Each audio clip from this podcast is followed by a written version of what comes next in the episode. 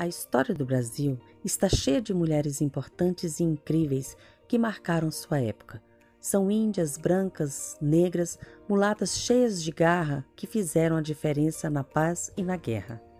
Hoje vamos começar uma série no projeto Histórias para Ensinar que vai contar um pouco de algumas dessas mulheres. Guerreira do período colonial do Brasil, Dandara foi esposa de Zumbi, líder daquele que foi o maior quilombo das Américas, o Quilombo dos Palmares. Com ele, Dandara teve três filhos. Valente, ela foi uma das lideranças femininas negras que lutou contra o sistema escravocrata do século XVII e auxiliou Zumbi quanto às estratégias e planos de ataque e defesa do quilombo. Não há registros do local onde nasceu, tampouco da sua ascendência africana. Relatos e lendas levam a crer que nasceu no Brasil e se estabeleceu no Quilombo dos Palmares enquanto criança. Ela foi uma das provas reais de que a mulher não é um sexo frágil.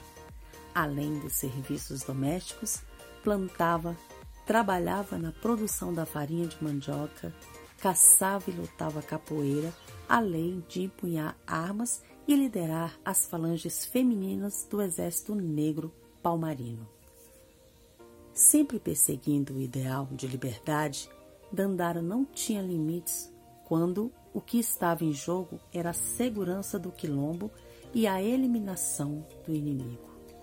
Ela defendia que a paz em troca de terras no Vale do Cacau, que era a proposta do governo português, seria um passo para a destruição da República de Palmares e a volta à escravidão.